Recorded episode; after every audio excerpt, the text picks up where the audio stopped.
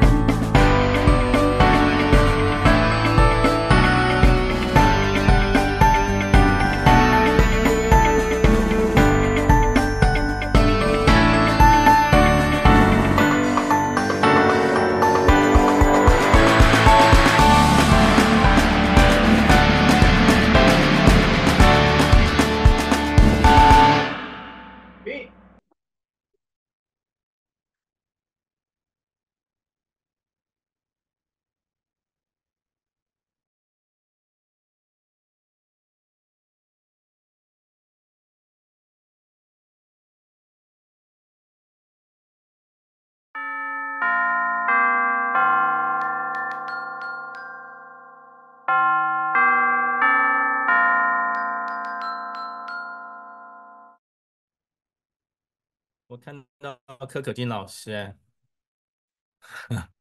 好久不见。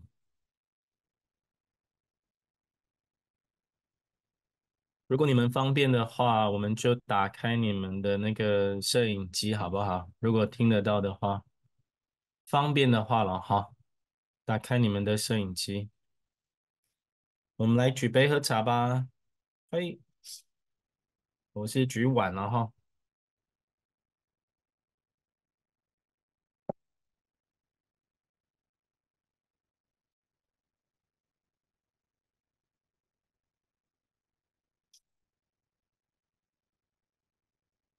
你们看到我身上啊，ridiculous，花花绿绿的有没有？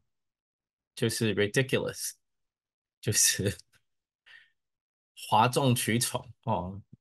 胸章别一个就够，来别个三个，等下贴满了，好像那个什么五星将军一堆勋章的。因为我们要进行的改革太多了。台湾的教育要改革的地方太多了，应该是说台湾整个社会要改革的地方太多嘛？啊，这不是唱衰台湾啊？美国社会要改革的地方更多啊，苏俄要改革的地方也很多啊，啊，就不说乌克兰啦、叙利亚啊，地球上的每个地方要改革的地方都很多嘛。那我们住在台湾啊，台湾是我们的国家嘛，那我们就来改一改台湾嘛。我说的有没有道理啊？有，为什么要改革台湾呢？因为台湾是我们的国家，而且而且接下来我们要留给我们的孩子，要留给我们的子子孙孙嘛，主要是这样嘛，主要是这样，因为要留给。别人嘛，留给子子孙孙啊，所以要改革啊。要改革的地方很多，我选择的战场叫做教育。我们选择的战场叫做教育，这个教育里面要改革的地方也很多啊，从特教到幼教，到国教，到高教，太多地方要改革。那我们选择的战场叫做英文教育，OK？我们选择的战场叫英文教育。我们选择的这个战场叫做英文教育，然后英文教育在我们的国家的法律的规定下是十二年国教嘛？这个你们知道吗？我们大家都缴税啊。我们大家都同意了，我们说好了，我们说好什么？我们说好要用我们缴税的钱去赞助啊，去挹注啊，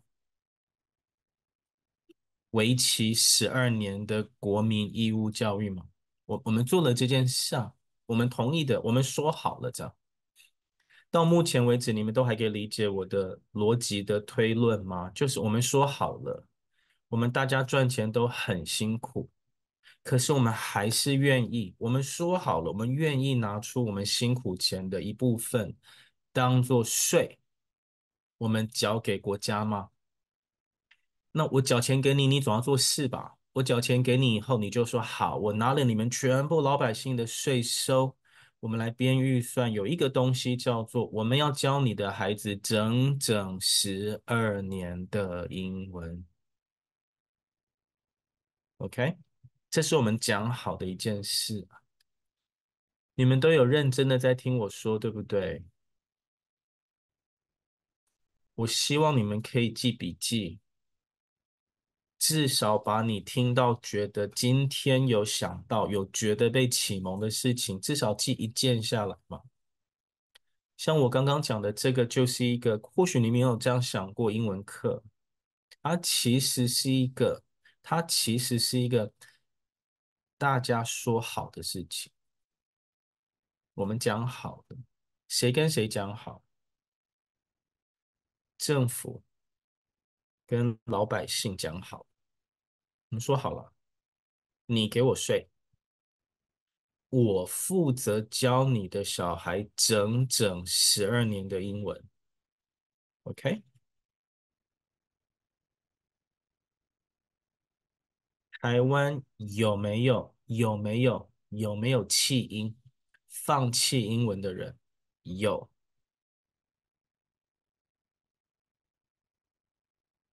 有没有在小学？一年级就放弃英文的人有，二年级放弃的多一点点，三年级放弃英文的再多一点点，四年级放弃英文的再多一点点，五年级放弃英文的再多一点点，六年级放弃英文的再多一点点，国一放弃英文的会暴增。我再说一次，我们跟国家讲好了，我们订了一个契约，说我缴税给你，你教我的小孩十二年的英文。结果我的小孩有可能在小一放弃英文，或小二，或小三，或小四，或小五，或小六，他在。七年级的时候，国一的时候会有一个暴增啊，国一的时候会有一个暴增，放弃英文的人，国二多一点，国三多一点，到了高一的时候会有历史上最大的暴增，暴增什么？暴增放弃英文的孩子，暴增。高一上学期，高二多一点，高三多一点。大一的时候就是第十三年了，我们的契约结束了，我跟国家的契约就结束了。国家可没有说我拿你的税，我有十三年国教，no，它叫做十二年国教，所以我跟你之间的关系叫做我们有十二年的约定，OK。那你们自己可以对号入座啊！你们是大人啊，你们有孩子或孙子，你自己对号入座。你是在什么时候放弃你的英文的？自己要对号入座。你去看看你的孩子或孙子，他如果放弃英文的话，你看他几年级？假设他在五年级放弃英文。你应该去教育部跟部长说，你还我七年的税，因为你们讲好了，你知道吗？你讲好要教我的小孩十二年的英文，我的小孩五年级就放弃以后，他还有七年要熬过去嘛。因为这七年，因为我们讲好了，所以他不能翘课。我再跟你们讲一个非常悲哀的事情。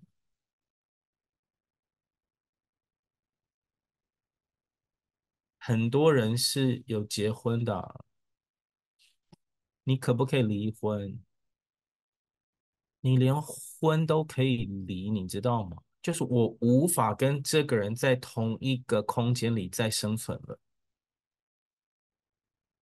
你知道一个放弃英文的小孩在英文教室里面，就像一个无法离婚的人一样吗？他跟英文、跟英文老师、跟隔壁的同学会霸凌他的那个人，他们共处一个空间下，可是他不能离开嘛？离开又要记我警告，说我翘课，我待着我又听不懂。你叫我睡觉又又要骂我，我滑手机又要骂我，我看着天空的蓝云 白天，你又要骂我，我就是听不懂嘛。你们知道我在说什么，对不对？啊，这个约定我们讲了十二年嘛，好不好？你们一定要听懂我现在在说的，这个不是，这个不是什么。有一个人叫做萧博士，他英文很好，他想要教台湾孩子学好英英文，不要这么肤浅化我的愿。你不要把我的愿浅叠化。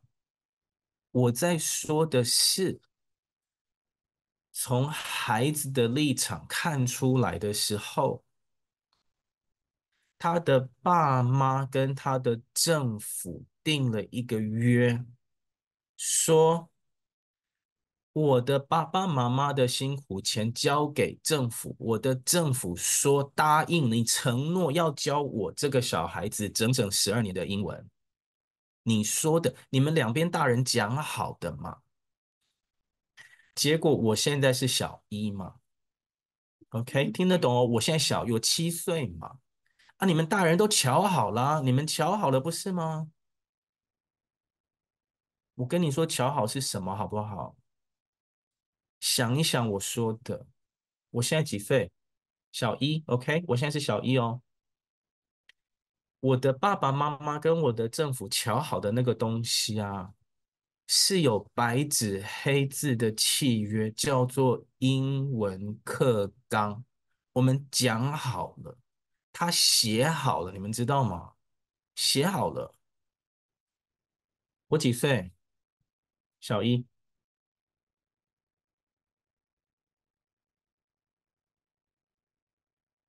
写好喽。小三才要学英文，我再说一次给你们听好不好？写好喽，写好喽，小三才可以教英文。我才七岁，我才七岁，我连毁约的毁怎么写也不知道，毁约的约我也不知道怎么写啊。你们就给我毁约了。英文课纲说小学三年级才可以教英文，OK？你们知道吗？不知道赶快记笔记好不好？骗人呢、啊！政府带头骗人，家长装作不知道，OK？我几岁？我小一。英文课刚说小三才能学英文，所以我小一接受的那个教育啊，我好像啊，我小一啊，我好像是，我好像是有钱人养的小三，我好像小三一样。我上英文课不叫英文课，你们知道吗？我连名分都没有，我被上的那个课不可以叫英文课，我被上的那个课要叫做什么国际生活啊什么的，它有一个名目，你们知道吗？它不能叫做英文课，因为违法了，不可以这样，好不好？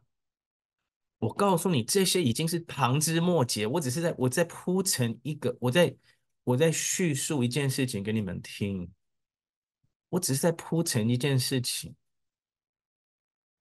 规定小三可以教，我们先全部毁约不管，我小一就教，然后我巧立名目，把它安个名称。OK，fine，fine，你们大人愿意这样就好了。只是我一个小一的立场，我可能会认为说，你们大人为什么又一方面叫我要老老实实，要诚实？为什么你们不就说要小一开始教英文？真奇怪了，为什么说小三开始教，然后明明小一开始教又要改名字？真奇怪，你们就说好就好了嘛。好，这第一件事情，好不好？我才小一哦，我开开心心的背着书包上学了。我是一张白纸，我满心期待我的老师开始教我，我跟英文的第一次接触，是不是这样？我嘛，我七岁嘛，我背着我的小书包，我满心欢喜的去上学了。我要跟我的英文第一次见面。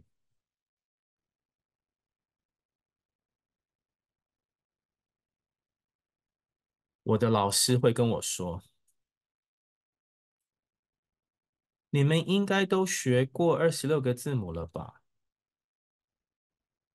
我心里想说：“哈，等一下，ちょっと待って，我我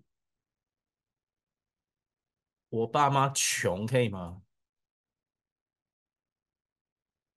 还是我爸妈笨可以吗？你们说？” 三年级才可以教，改到一年级才就教。我说好啊，我大班可没有学过啊，我中班也没有学过啊，啊，我小班也没有学过啊。我台上的老师说：“各位同学，你们应该会二十六个字母了吧？”我才几岁啊，各位同学，你不要忘记了，我几岁？我才七岁哦。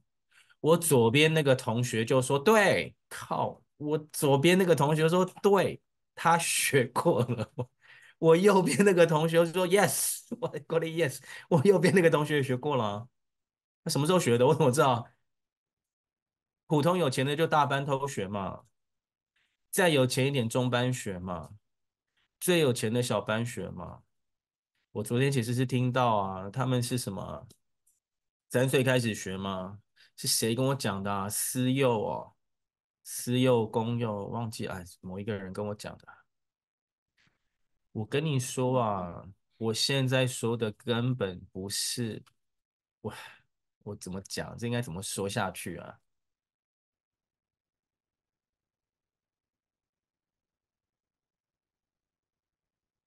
这是一个谎言，上面再加一个谎言，上面再加两个毁约。上面再加三个偷跑，上面再加四个借口，再加六个谎言，知道吗？它是 lies upon lies upon lies。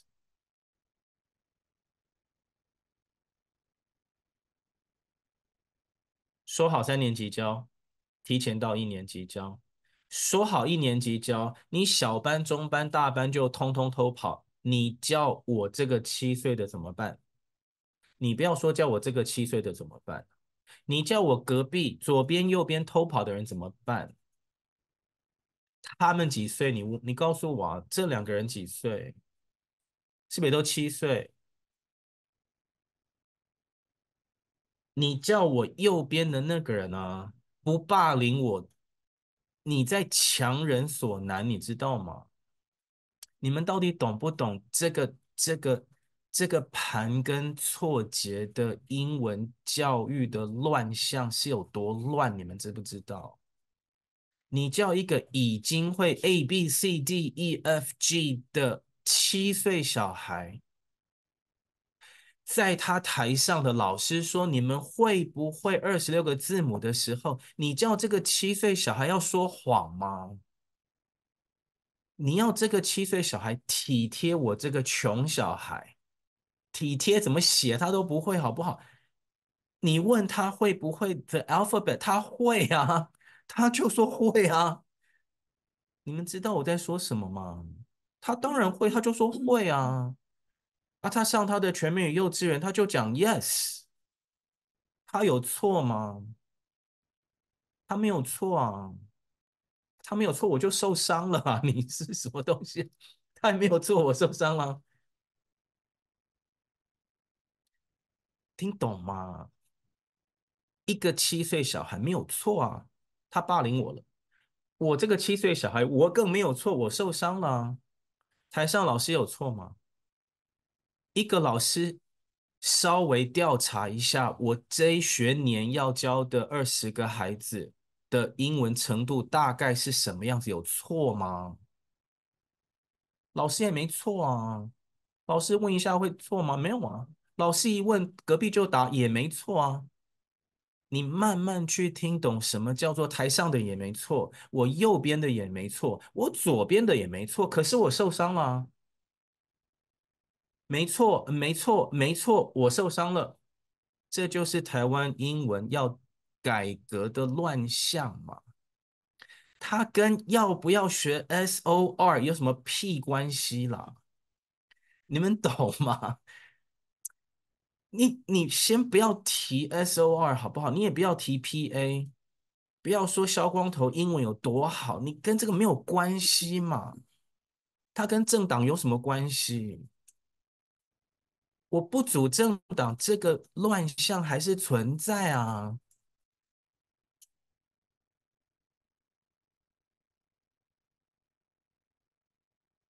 你们现在线上有八十二个人。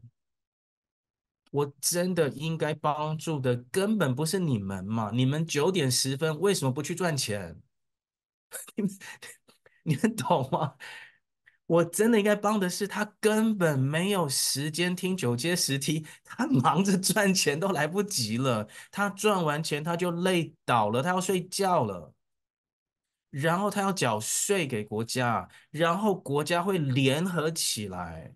去欺负他的小孩，我要帮这些人发声音嘛？你知道我要替这些人出声音嘛？丢不？你听有丢不？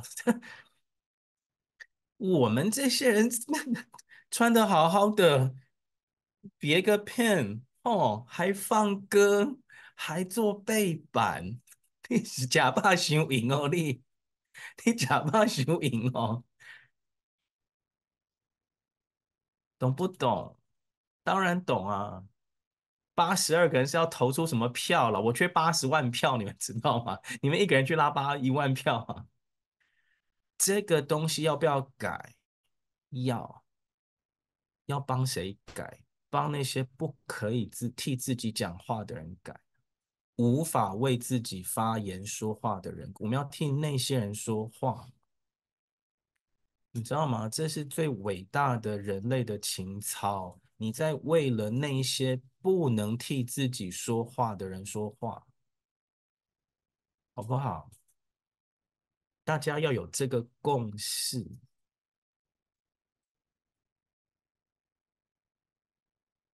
那这么乱怎么办？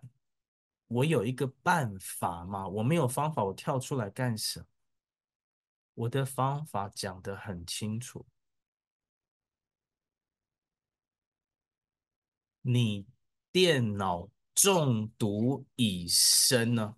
你的电脑中毒已深的时候，就关机重开。你的英文教育中毒已深的时候，你就关机重开。而现在台湾有一个千载难逢的关机重开的契机，叫做美国在二零二三年正在关机重开，美国正在关机。哥伦比亚大学开了四十二年的读写中心。关机了，他把它勒令关闭了，他关掉它了。他们重新开一个，重开一个英文读写中心。纽约市长说，纽约市的小学生的英文已经中毒已深。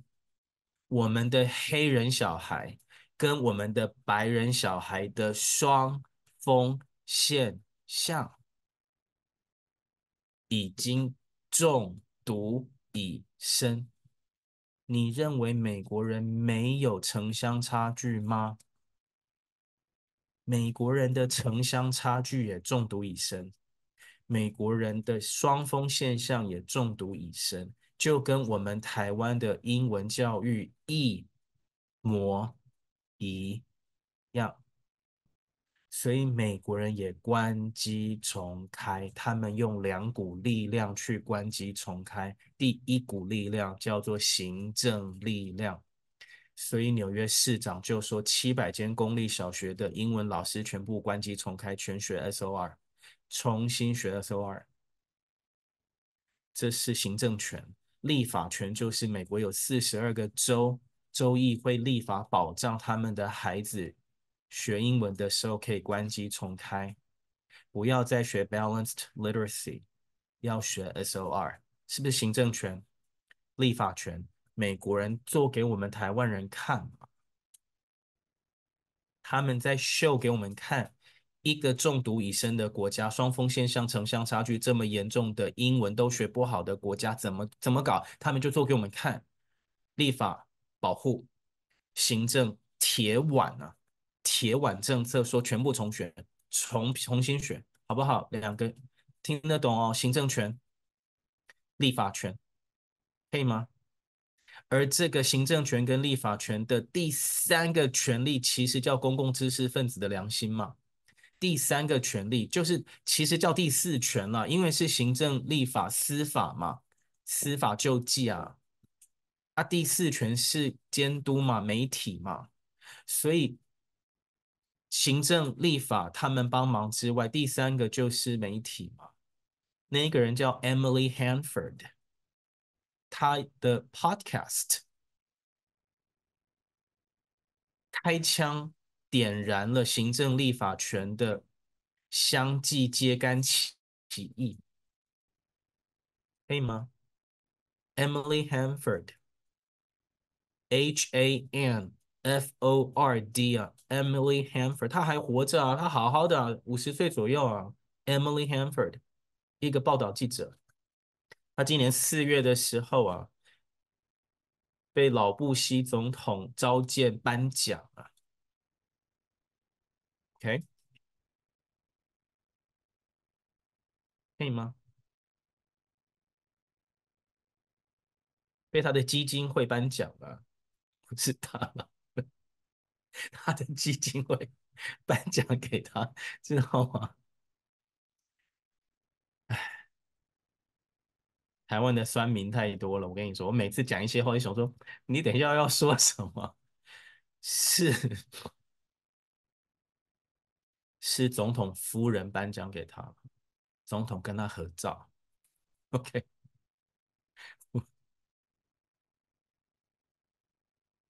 台湾有没有 Emily Hanford？有啦，台湾的 Emily Hanford 没有头发，在你前面，知道吗？我就是那个 podcast 吹哨的，我就是那个吹哨的，知道吗？台湾有没有四十二个州的州议会会立法？Nope，所以我要去当立法委员嘛。台湾有没有行政权？有没有纽约市长蒋万安市长？会不会说全台北市七百间学校全部打掉重练？I don't know，我不知道蒋万安有没有这一种魄力跟智慧。I don't know，我来啊，我来啊，我来啊，我一个人身兼三职，我又吹哨，我又去立法。我不能立法，我就自己在外面开连锁加盟一万间补习班，我来行政权了，我来通通教就对了，好不好？我在做的是这种事情嘛？为什么要这么累？因为我们是 lies upon lies upon lies upon lies upon lies，一层又一层的谎言加谎言加谎言加谎言嘛，谎言到最后就是 everyone is guilty，everyone is guilty，每个人都犯罪了。But no one is to blame，没有人可以去指责他说你错了，因为大家都错了。台上问台下的有没有学过 A B C D 的老师没有错，你也可以说他错了。台下回答说我有偷学 A B C D 的同学们也没有错，你也可以说他错了啊。这个傻公哎啊，这个公哎个善卡因那嘛，穷小孩没有去学的，他也错了，那就投胎投错了嘛，懂吗？我投错胎啦。我也没错，也算有错啊！他已经到了一种地步了，每个角色都有错，也都没错嘛，那就表示这个系统彻底的完蛋了。这个系统彻底的完蛋了，因为每个人都有错又没错，又有错又没错，又有错又没错的时候，就要关机重练。一关机重开，美国居然先跑了，而且就在今年跑的，这不是千载难逢的机会是什么？懂喽？好。所以我在四年前高瞻远瞩创了一个政党，叫做台湾双语无法党嘛，对不对？好，为什么叫做台湾双语无法党？来记笔记吧。每个人都问我啊，你是瓜吉吗？因为好死不死，在我前面成立的那个政党叫做台湾欢乐无法党啊，你知道吗？好死不死，他先拿去创瓜吉先生啊，他先拿去创了。好死不死，他要选上台北市议员了。好死不死，他好像又他想要又撤销了，你知道吗？所以大家就觉得我的党好像在在在在乱搞。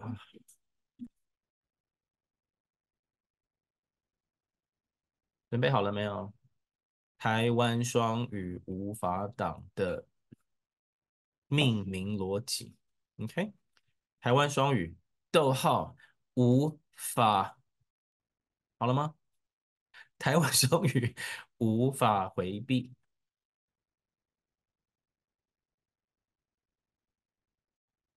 ，OK？赖清德总统的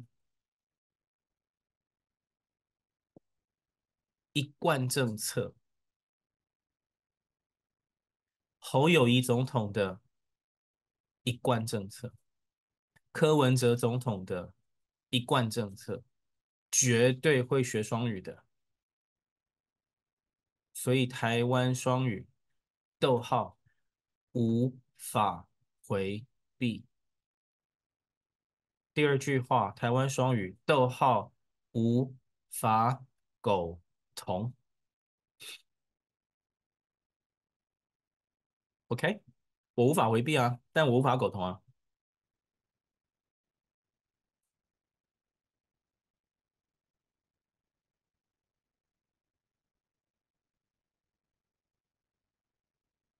好了吗？来喝水。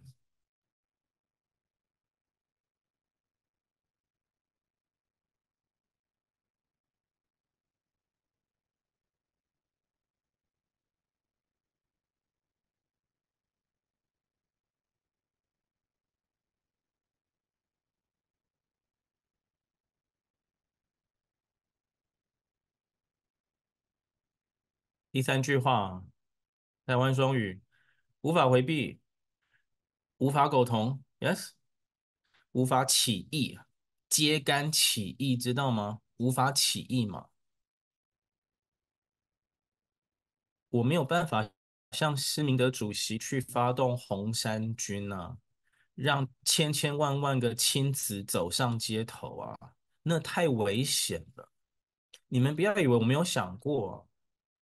真的，你们不要以为我没有想过这些事啊，他太危险。洪仲丘上街头啊，没有小孩子啊，你让小孩子走上街头是很危险的事。我当然知道那个很有媒体的吸睛效果，可是很危险，你知道吗？否则对英文教育不满的亲子出来游行，你看那个会多吓人呢？不要多哦！你家小孩放弃英文，你你你牵着他的手走出街头，你看看有多少？你看看有多少人呢？你家小孩放弃英文的就走上街头就好了。所以，可是我无法起义嘛。台湾双语无法回避，无法苟同，又无法 起义，我实在是啊。那 怎么办？第四句话无法阻挡，没有办法阻挡啊！这件事情没有办法阻挡嘛？就是说我，你这个潮流是这个样子啊，潮水来了，我能怎么办呢？你会游泳会冲浪人都知道啊，潮水 浪来了就蹲下去啊，要不然你怎么办？你要跟他，你要跟他什么吗？我无法阻挡这件事情，无法回避，无法苟同，无法起义，无法阻挡，所以阻挡。OK，懂了，懂了，就这样。我们党的官网的论述长这样。不要再问我为什么叫台湾双语无法挡了，是不是因为你光头？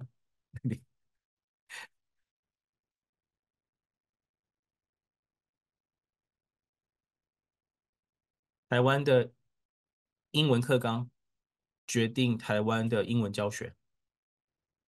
最近的那个廉耻嘛，北一女那位老师不是谈廉耻什么古文那个吗？我跟你讲，我们我很讨厌谈时事，是因为啊，they have a shelf life of about Two weeks，他们的赏味期大概两两个礼拜啦，两个礼拜后就没人谈这个了。我希望十年后还有人看《九阶十梯》的第二十一集啊！十年后人家看《九阶十梯》的第二十一集的时候会说什么廉耻，什么美女老师，你知道我 就不知道，就不知道在说什么。OK，英文课纲决定英文教学，讲完了，就这句话，英文课纲决定英文教学。那我们就来看看英文课纲，除了除了说好三年级学，提前到一年级学之外啊，英文课纲到底发生了什么错误的事情？英文课纲发生了错误的事情啊，你们要知道英文课纲哪里错了，你要知道什么叫做正确的学外语的方式，正确的学外语的方式跟正确的学母语的方式是同一个方式。所以其实你们都知道正确的学外语的方式是什么，因为你只要回想自己学母语的方式是什么，你就照着做就好了。只是中间有一个 catch，there is a catch，中间是有一个很奇怪的要微调的地方。因为你学母语的时候，你学母语的时候，虽然有清清楚楚的一些步骤。在你的大脑里面产生，虽然哦，在你大脑里面是清清楚楚，步骤一、步骤二、步骤三，但是在你的外表看起来，步骤一二三是像综合果汁一样，它打它打在一起了，打在一起。虽然你的大脑是分开去处理，但是你接收的过程是打在一起了。我就用。音、形、意这三个语言的三要素，跟你们解释什么叫做混在一起。声音、文字、意义、形状、意义嘛，音、形、意。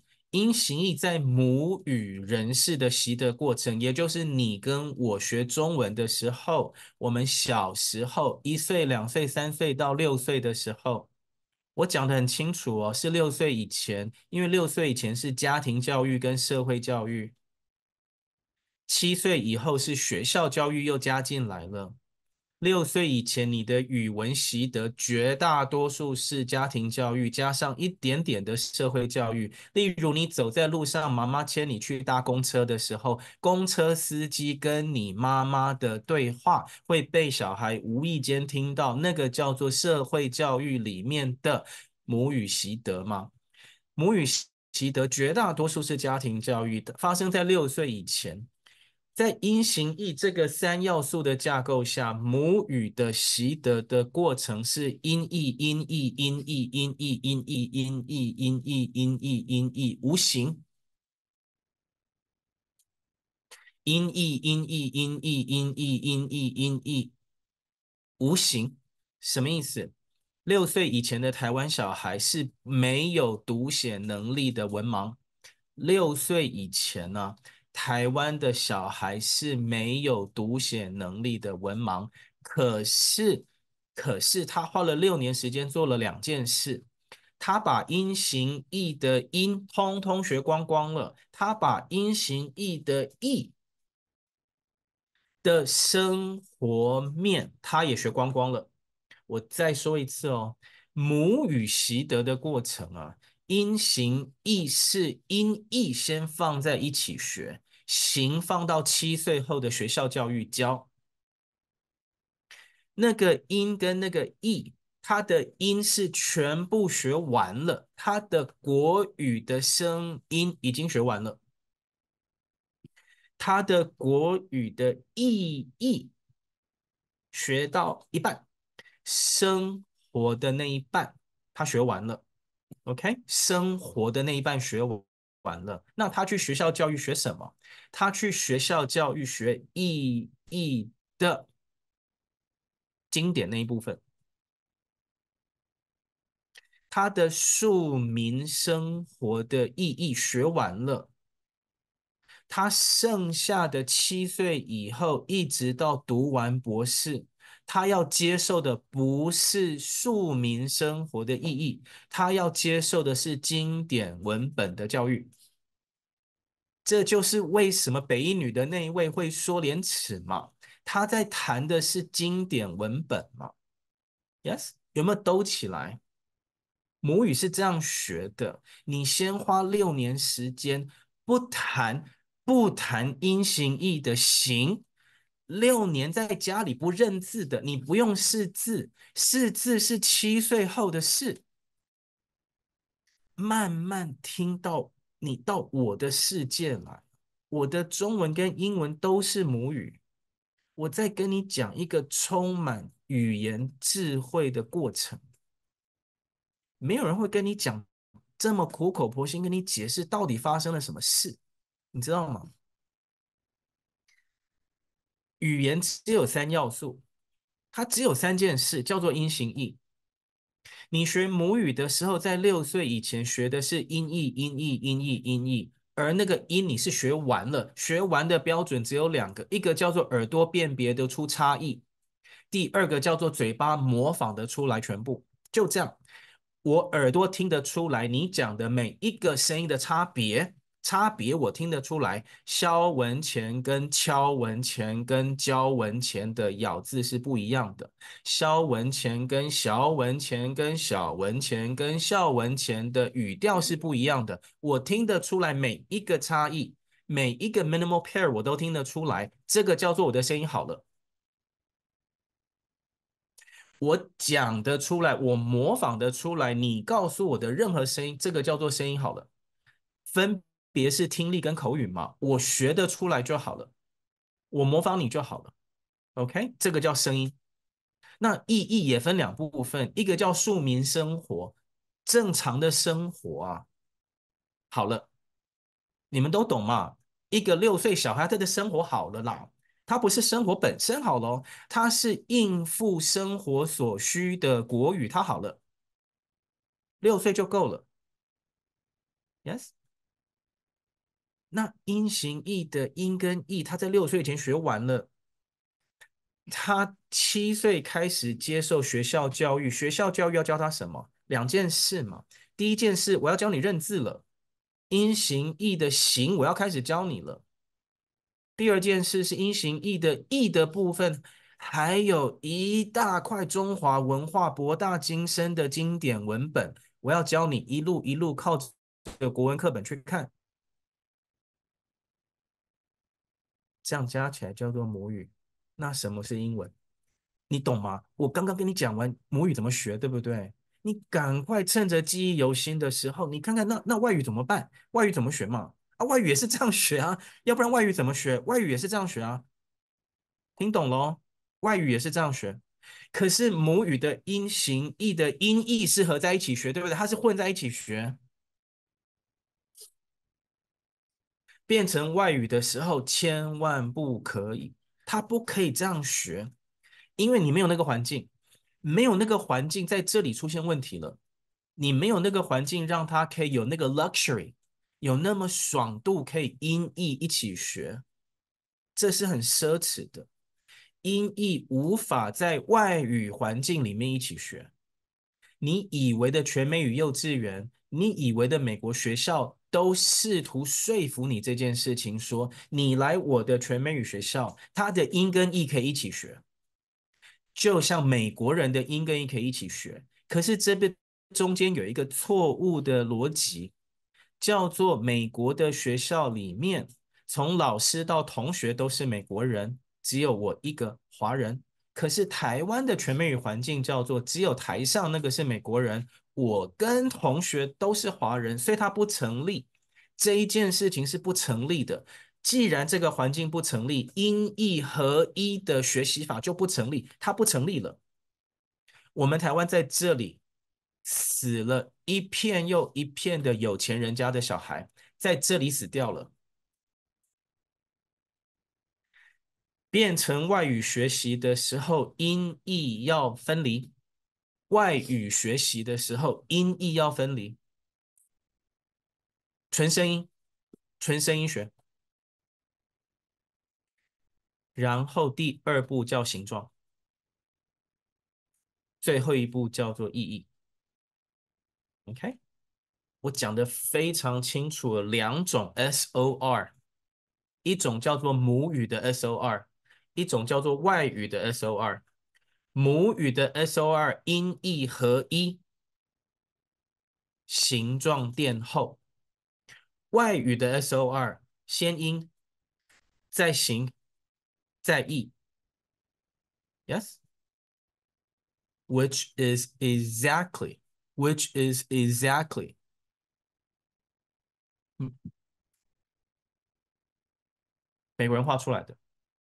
Exactly，他们画出来的，他们画出来的金字塔就是先音，再形，再意。你们有些脑筋够清楚的人会问我，不是母语吗？他们为什么外语这样学？那你就要更安静的，用更有智慧的眼睛去看这个金字塔。他们是。要解决啊，他们是要解决美国小孩识字有障碍的问题，才写出这个。他们没有照这个顺序，因为他们照这个顺序的同时，他们也在音译合一嘛。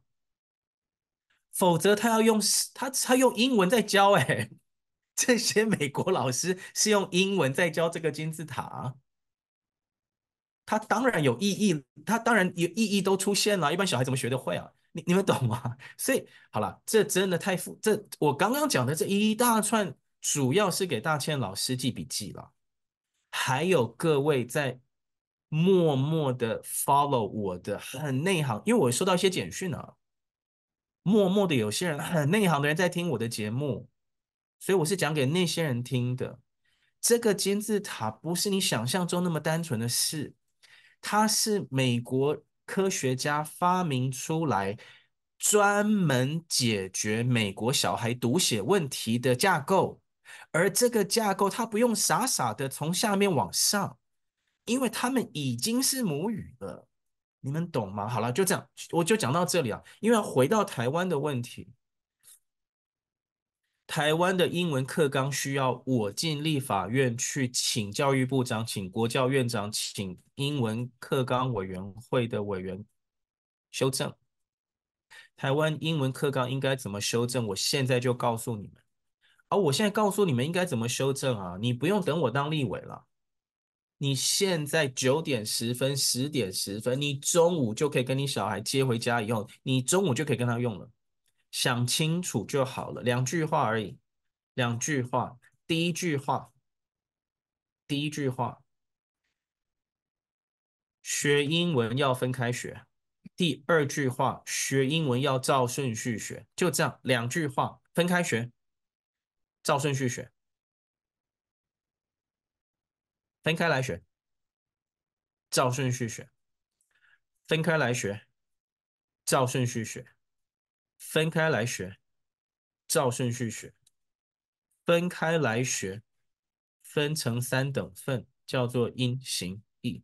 照顺序学，照音、形、意的顺序学。我讲完了。我跟你讲，课纲的课纲嘛，纲领哎，纲要哎，纲嘛，纲不能讲太细啊。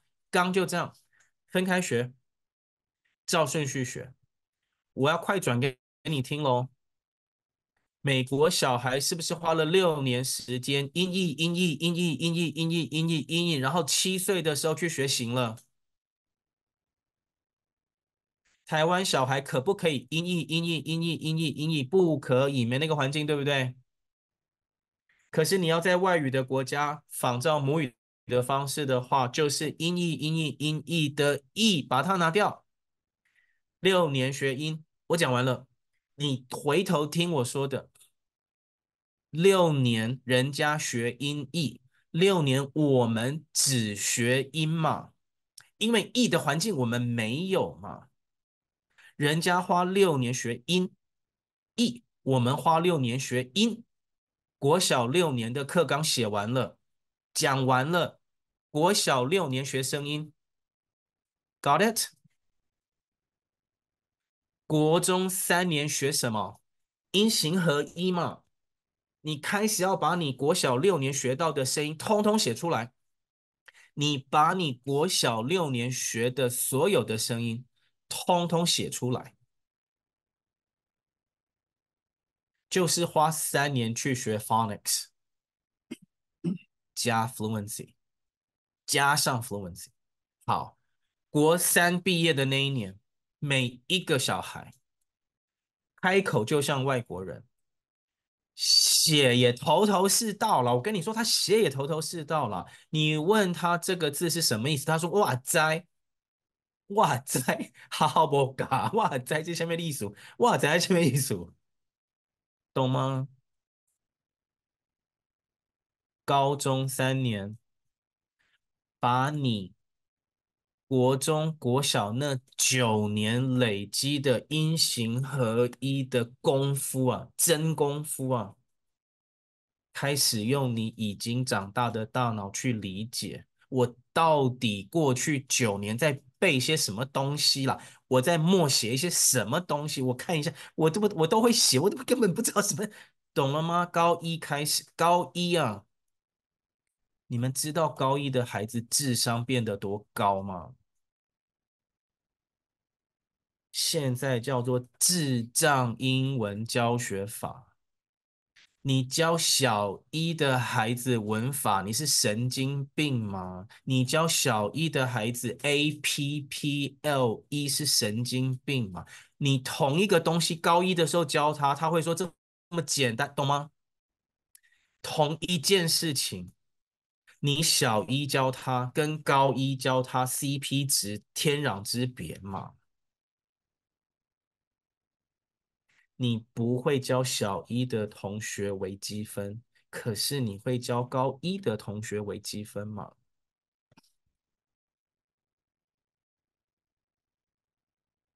什么年纪学什么事？我讲的课纲两大原则，背给我听。分开来学，照顺序学。我现在给你看台湾的骗人的英文课纲，你只要看他有没有分开来学，看他有没有照顺序学，不就不就一翻两瞪眼吗？啊，不就一翻两瞪眼，分开来学啊，照顺序学啊，分开来学，因为要分开来学，所以他有清楚的分开来，分开来。分开来，跟红色分开，跟蓝色分开，跟斜边分开，跟紫色分开，跟绿色分开，跟黄色分开，跟红色，他是很清楚，他分开来了，他分开了嘛。然后他很他很清楚一个顺序啊，先学蓝的，再学红的，再黄，再绿，袋子啊，它有个顺序不是吗？数学也是这样不是吗？数学是数字。跟运算符号分开来学，我没有说错吧？数字是一回事啊，符号运算符号是一回事啊，你分开来学嘛。你学的时候是一二三四五六七八九，你学的不是一二加三四减五六乘七八除九开根号，你不是这样学数学的。你是分开来吗？有个东西叫加减乘除啊，加减乘除是不是分开来？加减乘除是不是有顺序？你有本事教小孩先除法再说嘛。你有本事先教一个小孩除法，他不是这个顺序啊，他是先学加嘛，再学减嘛，再学乘嘛，再学除嘛，而且他是分开来学的啊，加在一起学，混在一起学叫应用题不是吗？混在一起是你会了以后才可以混在一起学啊，Yes？那我问你，你你教一个小孩子 How are you? Fine, thank you 的时候，你到底在教他什么嘛？你告诉我就好了，你到底在教他什么？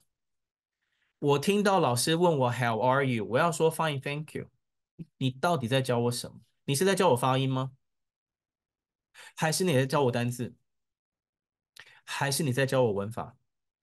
还是你在教我生活会话？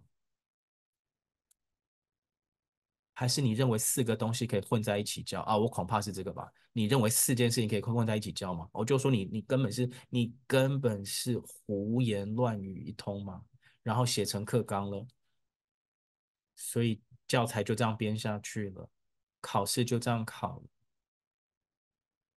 然后我们约好的十二年之约，约好了十二年学英文，我可能第六年我就放弃了，剩下的六年，我等于在无边地狱里面，真的是无边地狱里面痛苦着吗？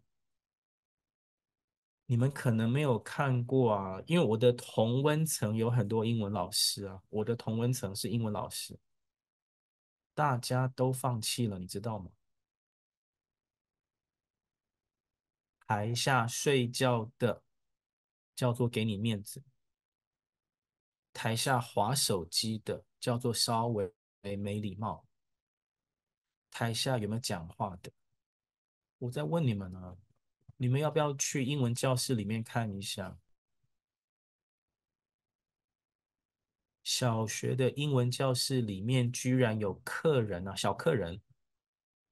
我们的英文教室里面有很多放弃英文的小客人。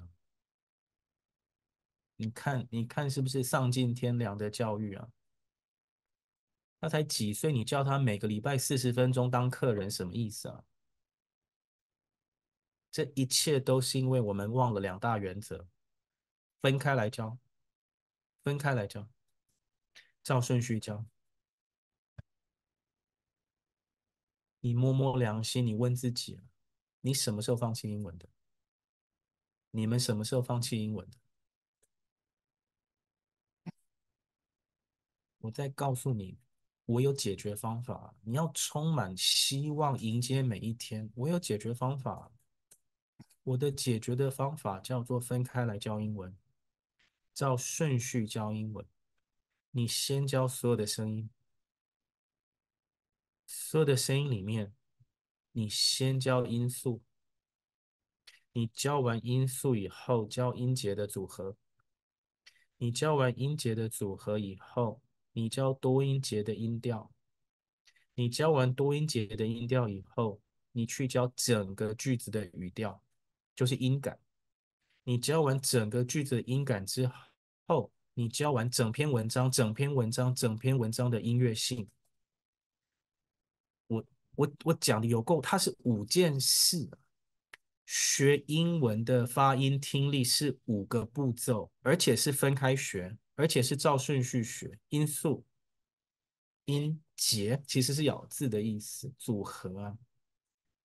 音调就是单字的重音问题，再来是音感，就是俗称的句子的语调问题，最后是音乐性，叫做篇章的抑扬顿挫、起伏转折。OK，五件事分开来学，照顺序学：音素、音节、音调、音感、音乐性。这件事情我可以讲的这么清楚，我就可以教的这么清楚，跟出版够清楚的教材，跟训练够清楚的老师啊，我可以讲的这么清楚。你们看着我好不好？五件事情：音素、音节、音调、音感、音乐性。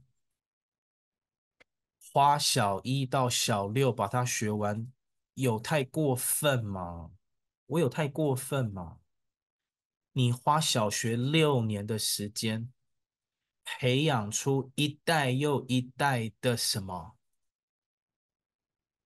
开口、字正腔圆的孩子，听东西粒粒分明。每一颗音都很分明，你你培养出这样的小孩，懂吗？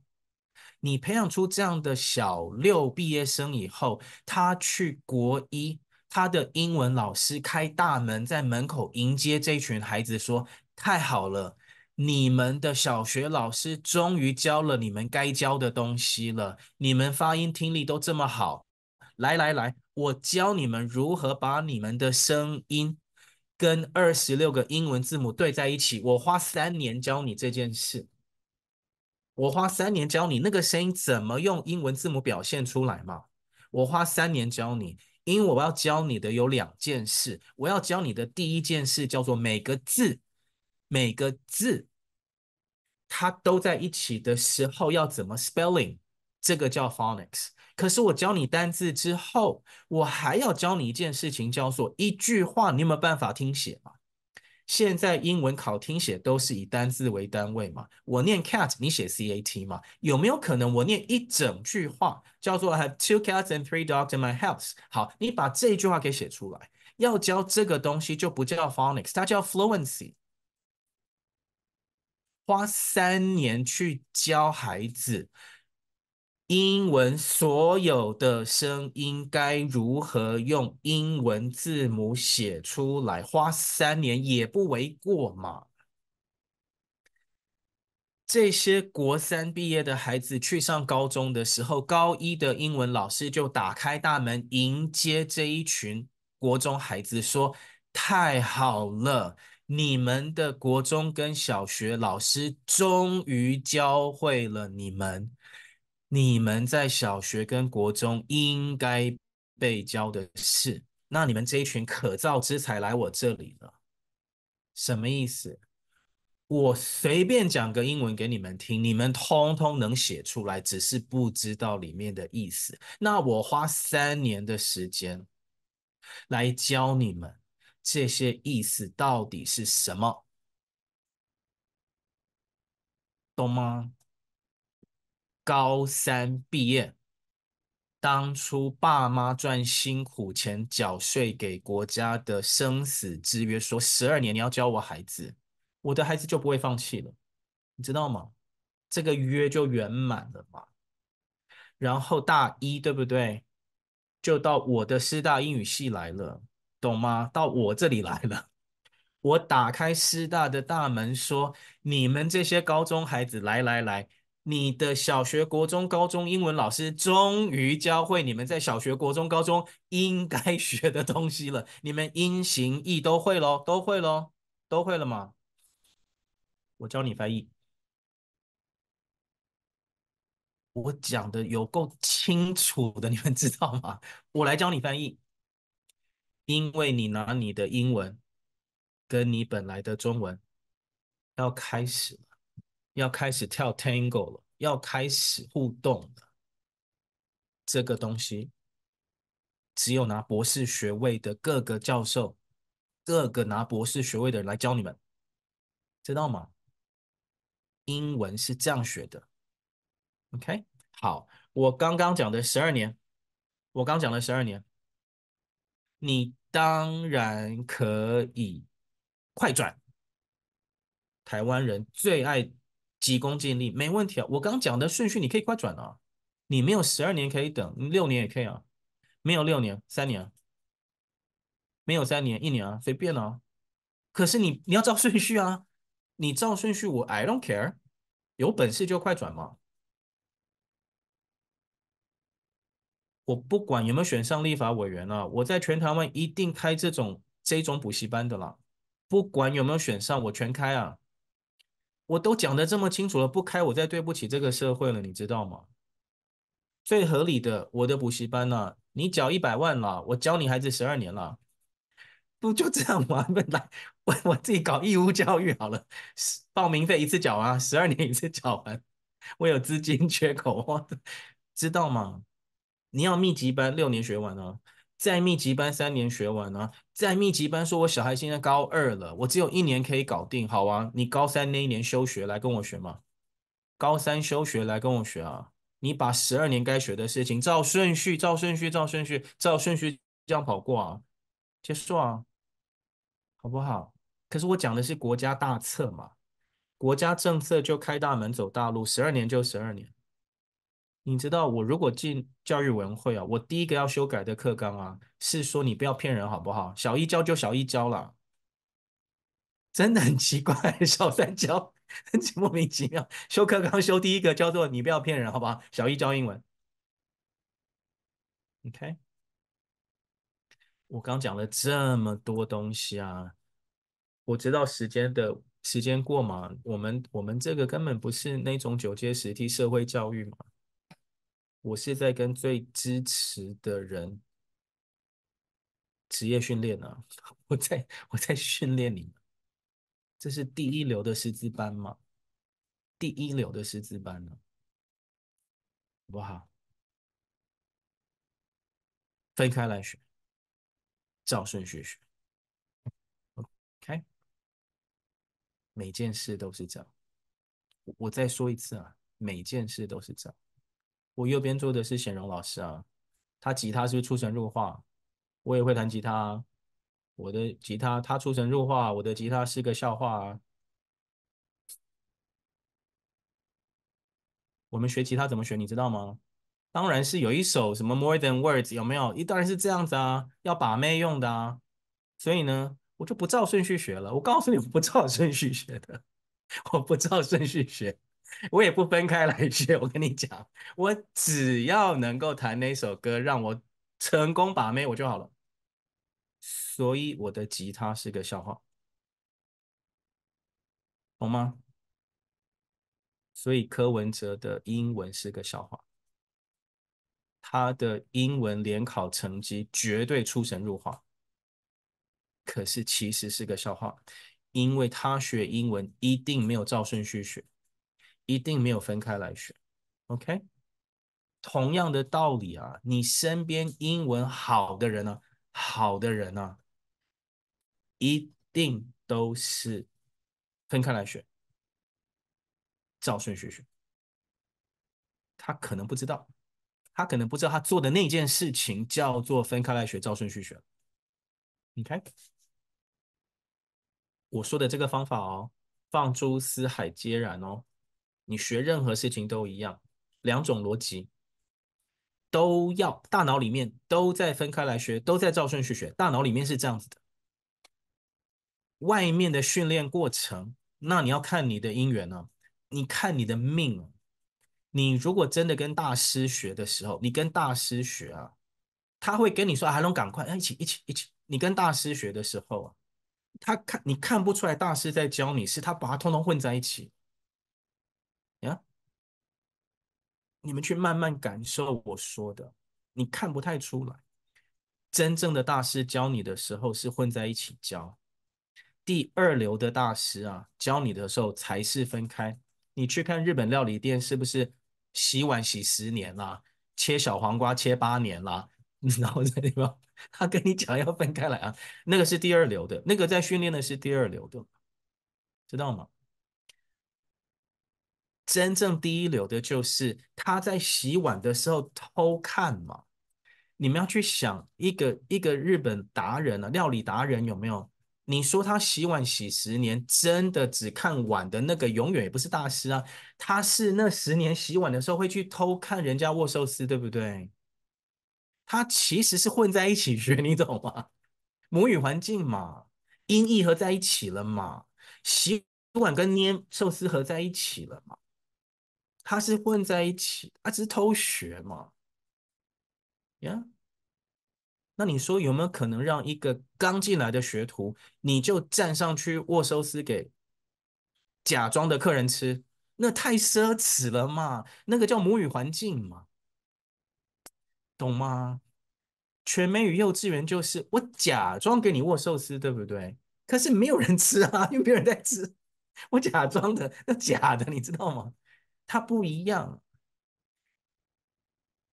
可以吗？有吃过握寿司吗？对不对？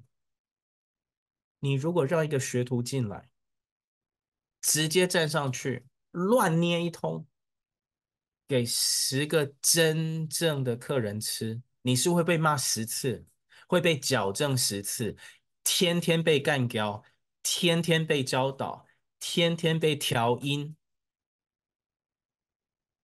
听懂了吗？天天被调音呢、啊，因为他们是内行人啊。他看到你错了嘛？他天天调你嘛？这样你捏了六年的握寿司嘛？你当然会啦！你被连续骂了六年，你不会哦？什么叫台湾的全美语教学？我假装学徒上去握寿司，对不对？吃的十个人跟我一样啊！吃的十个都跟我一样啊！我在乱捏，你知道吗？我拿给人家的时候，饭都撒了一地啊！那我十个客人就拿汤匙出来吃了，真奇怪，很好吃啊！所以我学了六年，就是一起烂到底而已嘛，大家一起烂而已啊，懂吗？我是讲的，我觉得我讲的很有道理啦。我是不知道你们觉得，我是不知道你们觉得如何啦。来看一下课纲了，好不好？我在训练你们用法眼，不是肉眼，方法的眼睛啊！我不是在传教了，我跟你讲。有一个东西叫肉眼，一个东西叫法眼、啊。有方法的眼睛，你用有方法的眼睛来看，有方法的眼睛来看呢、啊。你来看我们台湾的课纲，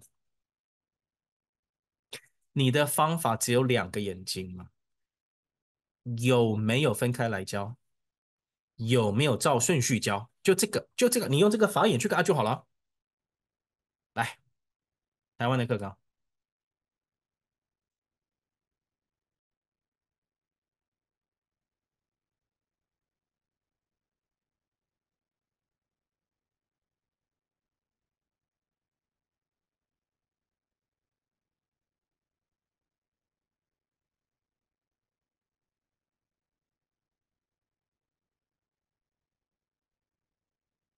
右边，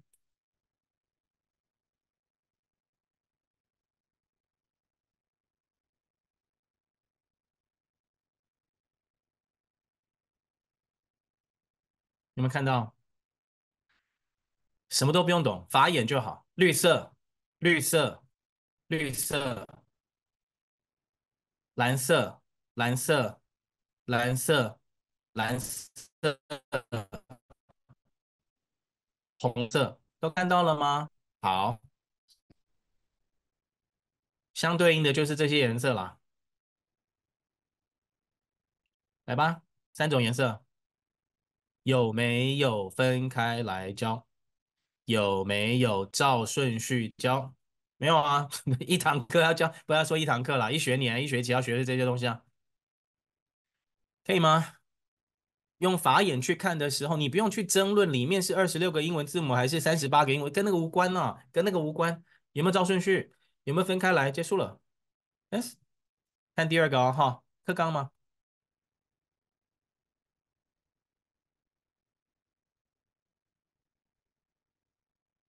左边这个东西是美国的四百页的 National Reading Panel，在公元两千年发表的。他们的分开来教，他们的照顺序教，That's it，好不好？这么清楚。Chapter Two, Part One, Phonemic Awareness. Chapter Two, Part Two, Phonics. Chapter Three, Fluency. Chapter Four, Comprehension. But within comprehension, there is parts one and two. Part one is vocabulary, and part two is text comprehension. 有够清楚的了，我跟你说了，我是佩服这些人到五体投地啊！哎呀，Chapter Two 的名字叫 Alphabetics，有看到吗？在这里啊，Alphabetics 才去分 Phonemic Awareness and Phonics，它是说英文字母再去分成音跟形嘛？有没有？Alphabet 英文字母啊，二十六个字母太多变化了嘛？Chapter Two 只处理二十六个英文字母，哎。Chapter Two 的二十六个英文字母还要再分成 Part One 叫 PA 处理音，Part Two 叫 Phonics 处理形嘛。你把 Alphabetics 的音跟形都弄好之后，还要再回锅暖身熟练精熟嘛。英文课纲的那个教育术语叫精熟啊，精熟度啊。Fluency 就是把 Chapter Two 精熟一下，然后 Chapter Four 的名字叫 Comprehension，Comprehension 就是百分之百的音形义的义嘛，百分之百的义啊，那百分之百的音形义的义里面再去分 Vocabulary 跟 Text，因为 Vocabulary 的单位是单词，Text 的单位是篇章嘛，OK，有够清楚的五个步骤。在我们这边就是小学三年级全部一起学嘛，OK。左边的有够清楚的五个步骤啊，就是此时此刻在纽约有七百间公立小学的英文老师在学，纽约此时此刻有七百个人在学，要学两年。左边那个 chapters 那五个步骤是学两年。纽约有七百个，全美国有二十万人正在学，这是今年八月的数字啦。全美国有二十万个英文老师在学，今年的数字。你们看着我好不好？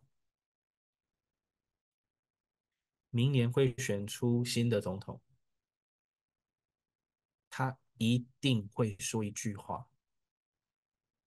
你们可不可以用慧眼啊？智慧的眼睛，他一定会说一句话。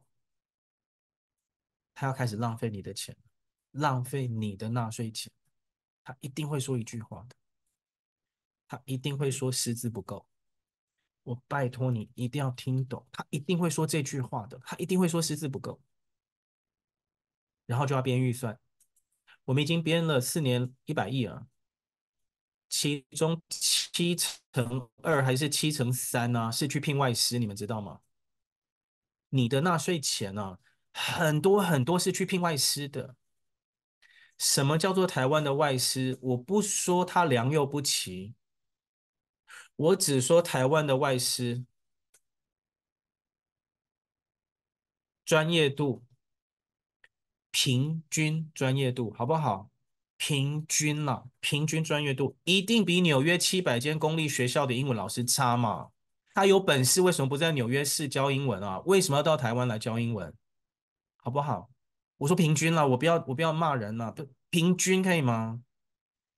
平均台湾下一任总统说要去聘的外师啊，你聘不到纽约市的公立小学的老师来台湾教英文的啦。明年的总统会说我们师资不够，然后又要开始无止境的浪费钱了，永远不会够的。你只能自己培训，知道吗？你只能自己培训。你找来的也没有外国的纽约老师厉害，没有那二十万个台美国的小学老师厉害，而那美国二十万。那个小学老师正在学 SOR 的培训嘛？那应该在台湾下一个总统的任期就开始，我们自己培训本土的 SOR 师资嘛？这样一百亿、两百亿编下去才有道理。我们培训自己的 SOR 的师资，而且我们自己的 SOR 的师资啊。PA 早就会了，因为小学老师对音形义的掌握超强的嘛，浩博，对不对？台湾的师资其实已经 ready 都就位，他只缺我这种人去鼓励他们，缺我这种人去启蒙他们，说其实你们会了，你要把英文跟中文转一下就好。你的音形义的训练都没有白白训练，你对中文的音形义，还有你控班的能力，跟你应付家长的能力，那些能力都是真功夫，都没有白费。我不要让外师来抢你的薪水跟抢你的功劳，我们自己去把自己的孩子的英文照顺序好好教，分开来好好教。OK，够清楚了吧？你们这一集要不要付我钱？一百块好不好？那你去我们的党的官网那个按一下那个捐款，小额捐款 一百块。我不要你的一百个，我要你重听一百遍。你你你慢慢的、慢慢的听，你听懂多少？听懂多少？你用你的语言去跟你身边的人讲。拜托不要多讲，你多讲会害死你的授业恩师小光头。你不要多讲。翠翠知道吗？不要多讲，不要多讲。你听懂的，用你的语言去讲。你们都听得懂我在说的，我说的其实比我会的少多了。你们都知道，